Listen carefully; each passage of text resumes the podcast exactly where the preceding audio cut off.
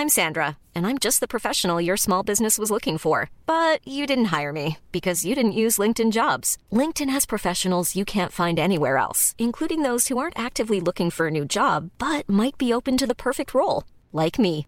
In a given month, over 70% of LinkedIn users don't visit other leading job sites. So if you're not looking on LinkedIn, you'll miss out on great candidates like Sandra. Start hiring professionals like a professional. Post your free job on linkedin.com/people today. Bueno, ¿y qué piensa la Coparmex sobre la nueva regulación que establece topes a los precios del gas? Vamos a platicar con José Medina Mora, presidente de la Confederación Patronal de la República Mexicana. José, muchas gracias como siempre por platicar con nosotros. Buenos días. Muy buenos días, Lupita, ¿cómo estás? ¿Cuál, cuál, es, cuál es la posición de la Coparmex? Sí, Sergio, buenos días.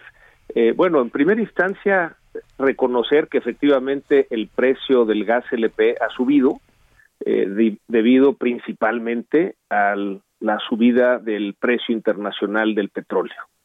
Eh, nos parece, a la hora de revisar las márgenes de las empresas distribuidoras de gas LP, que en los últimos dos años no ha subido ese margen y que realmente la subida del precio tiene que ver con el precio internacional del petróleo.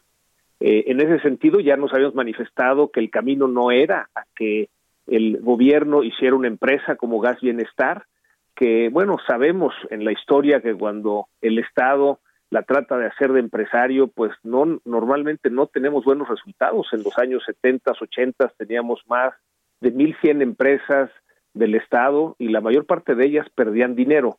En ese sentido, nos parece que lo que se tiene que generar es la libre competencia. Por eso nos preocupa que ante la solicitud de la Secretaría de Energía, el Comité Regulador de Energía, la CRE, emita esta norma de poner precios tope al gas LP, en el sentido de que eh, cualquier mejora regulatoria, y más una que afecta a los precios, eh, requiere por ley un periodo de consulta. Aquí no hay ni siquiera la opinión de la Comisión Nacional de Competencia Económica.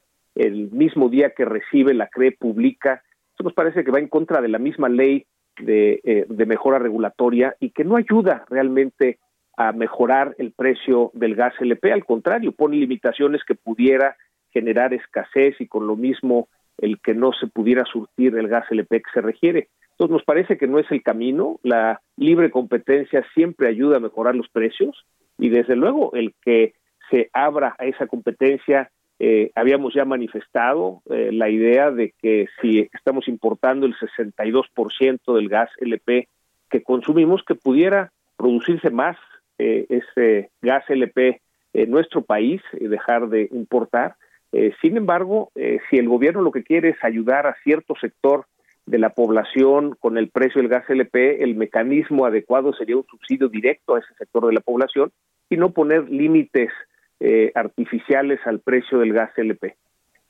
Em, eh, José, parece que ya no hay marcha atrás, ¿no? Que ya está tomada la decisión del gobierno y ustedes lo que nos mencionan es que habrá afectaciones irreversibles, es decir, que nos tenemos que preparar para estos impactos negativos.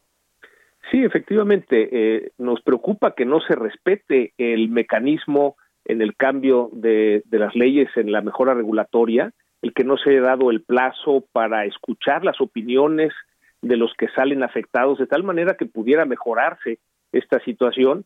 Y, por lo pronto si es una afectación directa a este mercado del gas LP, en donde eh, lo que podemos esperar es que cuando en un eh, mercado se producen estos topes artificiales a los precios, lo que genera es una alteración al mercado que en el mediano y largo plazo produce el efecto inverso, es decir, al no haber eh, eh, suficiente competencia pudiera haber escasez y ese es el efecto irreversible que estamos previendo en ese mercado. De hecho, hemos visto ese tipo de situaciones cada vez que hay control de precios, ya sea escasez o el surgimiento de mercados negros. ¿Prevén ustedes también la posibilidad de un mercado negro?